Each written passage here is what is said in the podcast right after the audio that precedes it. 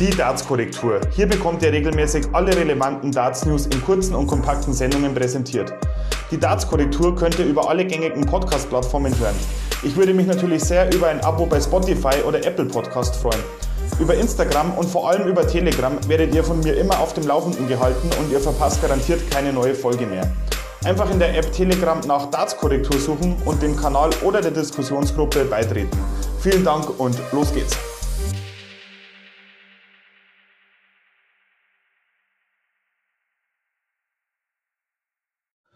Ja, herzlich willkommen zu einer neuen Ausgabe der Darts-Korrektur. Mein Name ist Tobi und in dieser Folge möchte ich kurz auf die Aufreger der vergangenen ja, Darts-WM eingehen. Da gab es ja doch einiges, das es noch zu bereden gibt. Ja, los ging das Ganze mit diesem Artikel, im, der auf der Seite des SWR erschienen ist, ein öffentlich-rechtlicher Sender. Darts, der Sport für Dicke hieß das Ganze. Ihr könnt euch mit Sicherheit daran erinnern. Es haben ja einige Leute sich dazu geäußert, YouTube-Videos dazu gemacht. Ähm, ja, auch Podcast-Folgen sind darüber erschienen. Ich habe mich bisher dazu nicht geäußert. Ich wollte da auch ein bisschen Gras drüber wachsen lassen über den ganzen Artikel. Ähm, wie Darts, ein langweiliger Sport mit bäuchigen Akteuren, so populär werden könnte, wird Martin Rups immer ein Rätsel bleiben. Also so beginnt der ganze Artikel nachzulesen auf SWR. Den Link findet ihr in, äh, auf dem Telegram-Kanal unter anderem. Ja, also was soll man jetzt zu diesem Artikel sagen? Ähm, der Autor kann mit Darts nichts anfangen. Er, für ihn ist es unathletisch, äh, wenn, wenn in seinen Augen dicke Leute drei Pfeile auf eine Scheibe werfen. Er freut sich dann lieber an Eiskunstlauf oder Skispringen. Das ist sein gutes Recht. Ich kann mit diesen genannten Sportarten jetzt auch nichts anfangen, aber ich äußere mich auch nicht dazu. So einfach ist das Ganze. Mir persönlich taugt Skispringen nicht, ich verstehe den Sinn dahinter nicht und Eiskunstlauf verstehe ich auch nicht. Aber jedem das seine. Ich lasse den Leuten ihren Spaß. Wenn, wenn es Leute gibt, die daran Spaß haben, dann ist das gut so. Und genauso sollte er auch mit Darts äh, fort, äh, umgehen. Bloß weil er diese Sportart jetzt nicht, äh, ja, nicht greifbar ist für ihn, die, die Sportart Darts, äh, muss er jetzt nicht so einen beleidigenden Artikel raushauen in meinen Augen. Denn mit diesem Artikel beleidigt er wirklich einige Leute. Ähm, mit bäuchigen Akteuren. Allein diese Formulierung ist für mich schon relativ beleidigend. Auch ich bin eher übergewichtig, muss ich ganz ehrlich sagen. Und genau deswegen habe ich mich auch für Darts entschieden. Nee, Spaß beiseite, aber ja, man hätte es auch anders formulieren können und ja, also ich muss ganz ehrlich sagen, so einen Artikel im öffentlich-rechtlichen Rundfunk beziehungsweise auf einer Seite des SWR zu finden, hat mich dann doch etwas verstört. Der Artikel ist auch immer noch online und ja, wenn der Autor jetzt hat, äh, zum Beispiel schreibt, für mich hat Sport nicht nur mit schneller Geschwindigkeit oder Treffgenauigkeit zu tun, sondern mit Ästhetik und Athletik.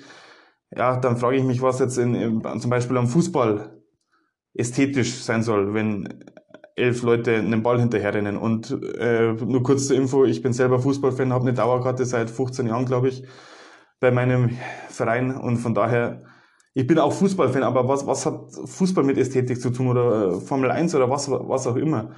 Wenn man mit einer gewissen Sportart nichts anfangen kann, dann ist es auch gut so, ist ein gutes Recht, aber bitte beleidige die Leute nicht, die daran eine Freude haben und die damit ihr Geld verdienen und die damit gutes Geld verdienen und beleidige auch nicht die Millionen Leute, die sich das tagtäglich zur Weihnachtszeit reinziehen und auch die anderen Turniere verfolgen und so weiter. Von daher, ja, lass mal Gras über diesen Artikel wachsen äh, auch noch der letzte Absatz. Ein Darts, ich zitiere, ein Darts-Wettkampf ist eine moderne Messe. Jeder Spieler hat eigene Kirchenbänke für seine Fans.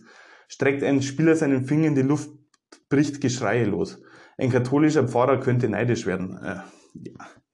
Also bei aller Liebe, ähm, Darts-Fans feiern im Normalfall mehrere Spieler. Klar, man hat immer seine Favoriten, aber wenn ein Spieler auf der Bühne ein gutes Spiel abbrennt, dann wird der Spieler gefeiert im Normalfall, so ist es. Ähm, es gab oft die Situation, dass wenn zum Beispiel Taylor gegen Van Barneveld spielt, dass wenn, wenn Barney 180 wirft, die ganze Halle Barney Army, Barney Army schreit und im nächsten Moment dann wieder das Taylor Wonderland angestimmt wird, weil Taylor eine gute Aktion hatte. Das heißt, es hat nicht jeder Spieler seine eigene Kirchenbank für seine Fans, also so ein Schwachsinn, ganz ehrlich. Streckt ein Spieler seinen Finger in die Luft, bricht Gekreische los. Ja, mein Gott, wie ist es denn bei anderen Sportarten? Also wenn, wenn, wenn Till Lindemann bei einem Rammstein-Konzert, was weiß ich, tote Fische ins Publikum schmeißt, dann bricht auch Gekreische los. Ähm, von daher, ja, was, was soll das Ganze? aber gut. Wie gesagt, lassen wir uns von diesem Artikel nicht weiter die Stimmung vermiesen. Es gab noch andere Aufreger bei dieser WM. So. Ja, auch ohne Fans im Pelli, gute Quoten für Sport 1 vor der Weihnachtspause. So hieß ein Artikel von daten.de. Und ja, da wurde ein bisschen auf die, auf die ähm, Einschaltquoten eingegangen, die anscheinend sehr gut waren für Sport 1. Von der Sonne erfährt man ja leider keine Zahlen, keine offiziellen Zahlen, aber ich denke, auch da kann sich das Ganze sehen lassen.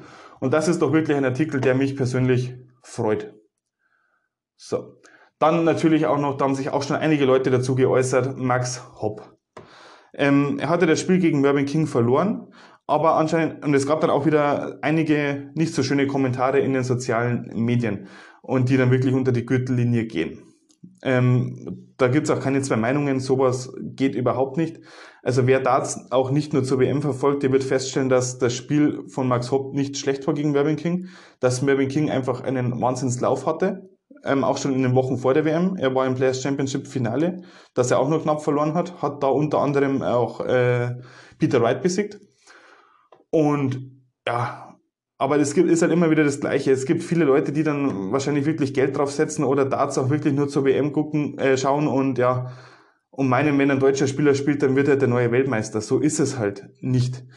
Klar, Max Hopp ärgert sich selber am meisten, als er dieses Spiel verloren hat.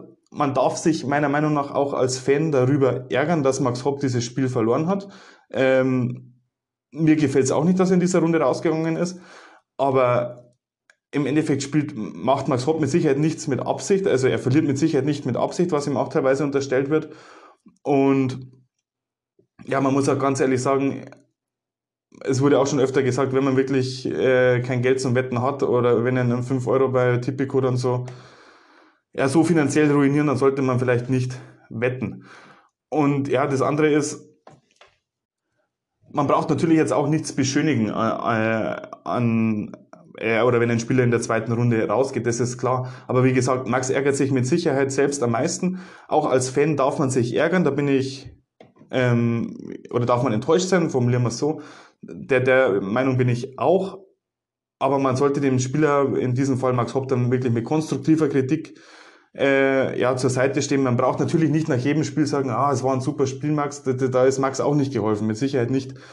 Aber konstruktive Kritik üben ist meiner Meinung nach voll in Ordnung, aber ja, wirklich einen Hass gegen einzelne Spieler da auszuleben in den sozialen Medien, das ist wirklich, ja, das zeigt einfach unsere Gesellschaft auch in Deutschland und ja, und dann wieder einen auf scheinheilig machen, wenn es um politische Themen geht, aber im nächsten Atemzug dann Spieler beleidigen, weil sie in der zweiten Runde bei der Darts-WM rausgehen. Also ja, das ist Deutschland. Dann, ja, der, der, der nächste Aufreger, Simon Whitlock und seine Spitzen. Wayne Mardell hat sich dazu geäußert. Ich zitiere mal kurz aus einem Tweet, äh, übersetzt auf Deutsch. Ich habe es schon einmal gesagt und ich werde es noch einmal sagen. Simon Spitzen müssen von den professionellen, also müssen vom professionellen Darts verbannt werden. Es ist nicht fair gegenüber seinen Gegnern und es, nicht, es ist nicht fair gegenüber dem Bordhersteller. Ja, also da gab es ein Spiel von Simon Whitlock, ähm, ja, wo er wirklich wieder seine be berühmt-berüchtigten Diamantspitzen drauf hatte. Und ja, das Board nach ein paar Lecks schon so dermaßen zerfetzt war, dass es, ja, das, das ist auch nicht mehr lustig. Ähm, meine Meinung dazu. Ähm, ich weiß nicht, ob das wirklich legale Spitzen sind oder ob das wirklich, also legal in Anführungsstrichen, ob das wirklich ähm, Spitzen sind oder ob der, ob der sich da wirklich Nagelfeilen draufschreibt, was ja auch schon diverse Gerüchte im Internet jetzt äh, da kursieren. Ähm, einerseits verdient Simon Whitlock damit sein Geld mit dem Darts und wenn ihm die Pfeile ständig rausbouncen, dann ist es meiner Meinung nach durchaus gerechtfertigt, dass er sich da schärfere Spitzen draufbaut. Andererseits, es gibt auch andere Spieler, die auch ihre Spitzen aggressiv anschleifen und äh, ja, da sieht der Sport zwar auch ramponiert aus, aber nicht so dermaßen am allerwertesten wie bei zwei Lecks von einem Simon Whitlock Spiel. Von daher muss man sich dann schon wirklich fragen, ob das Ganze dann überhaupt noch Sinn macht oder ob da Simon Whitlock ein bisschen übertreibt. Ähm, oder ob er vielleicht dann doch einmal in seiner, ja, ob er vielleicht andere Spitzen mal probieren sollte, ob die nicht vielleicht dann auch gut sind. Oder ob es an seiner Wurftechnik liegt, ich weiß es nicht. Ähm, andere Spieler haben jetzt auch nicht so viele Bouncer, wie gesagt, die schleifen ihre Spitzen auch ganz normal. Ohne dass es da bei, bei jeder Aufnahme der, das halbe Triple 20 Segment ja, mit aus dem Board reißt.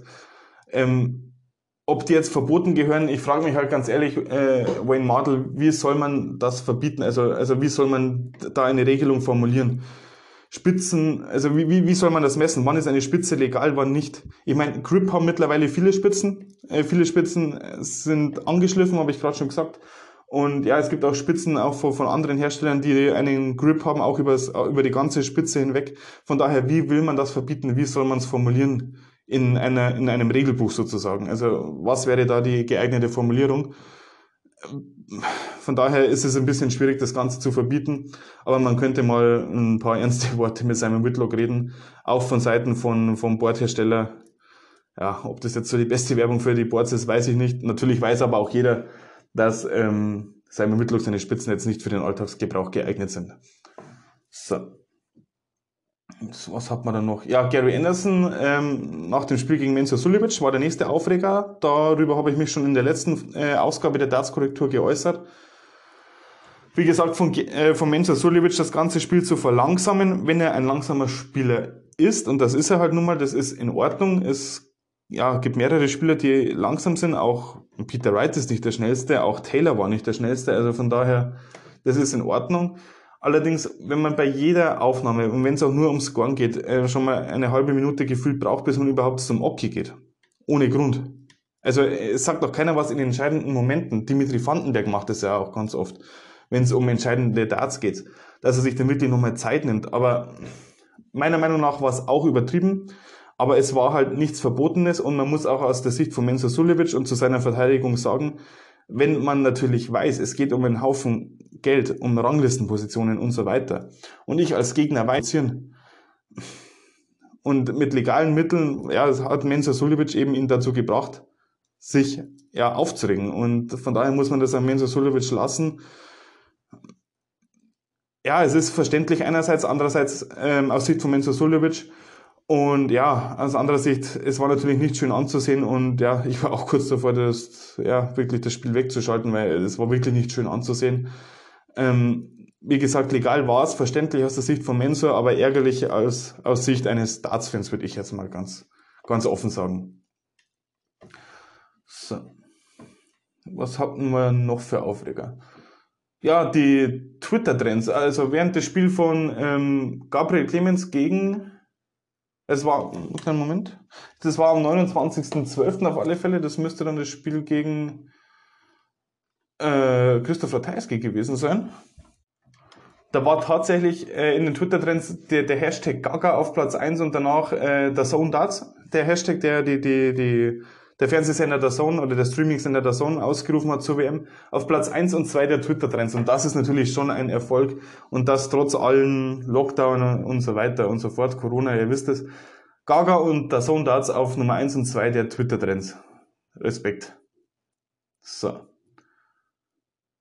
Ja, dann hat man noch einen Skandal oder ja, Skandal, einen Aufreger um Gary Anderson, der dann gegen Wayne Mardell nochmal geschossen hat und eigentlich gleich das ganze englische Sky Sports Übertragungsteam. Denn die haben gesagt, dass es von, ja, haben sich auf die Seite von Menzo Sulic gestellt und Gary Anderson hat dann gleich auch nochmal gewettert in einer Pressekonferenz gegen Wayne Mardell. Ähm, sinngemäß, das ist das, was man den Kids beibringen soll, dass sie die Gegner ausbremsen sollen und so weiter. Ja, wenn das Darts ist, spielt er lieber Golf und so weiter und so fort. Ihr habt das alle mitbekommen. Also Gary Anderson hatte, ja, war in Pöbellaune, würde ich mal sagen. So. Ja, so kennt man Gary Anderson jetzt auch nicht unbedingt, aber ja, man merkt schon, Gary Anderson hat was zu sagen und es hat auch Gewicht, wenn er was sagt. Also die Medien, die stürzen sich drauf. So, der nächste Aufreger aus sportlicher Sicht natürlich das 5 zu 0 von äh, Dave Chisnell gegen MVG. So. Ja, das war's dann, denke ich, auch schon mal mit den größten Aufregern der vergangenen Darts-WM. Ähm, es gibt immer was ähm, ja, zu, zu, zu berichten im Darts, das sehen wir. Und auch die letzte WM hatte wieder einige Aufreger und ist, ich denke auch die nächsten Wochen und Monate, wenn es dann hoffentlich wieder weitergeht mit den Turnieren, ähm, wird auch wieder der ein oder andere Aufreger auf uns warten. Ähm, genau, und bis dahin, ich wünsche euch erstmal eine schöne Zeit und wir sehen uns dann hoffentlich beim Masters und dann geht's hoffentlich wieder richtig los mit der Q-School und so weiter. Bis dahin, good Darts und Game On.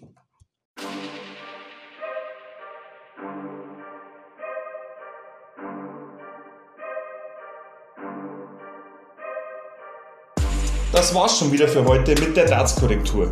Wenn euch diese Sendung gefällt, dann würde ich mich sehr über ein Abo freuen bei dem Anbieter, über den ihr Podcasts normalerweise hört. Ich danke euch und bis zum nächsten Mal. Game On!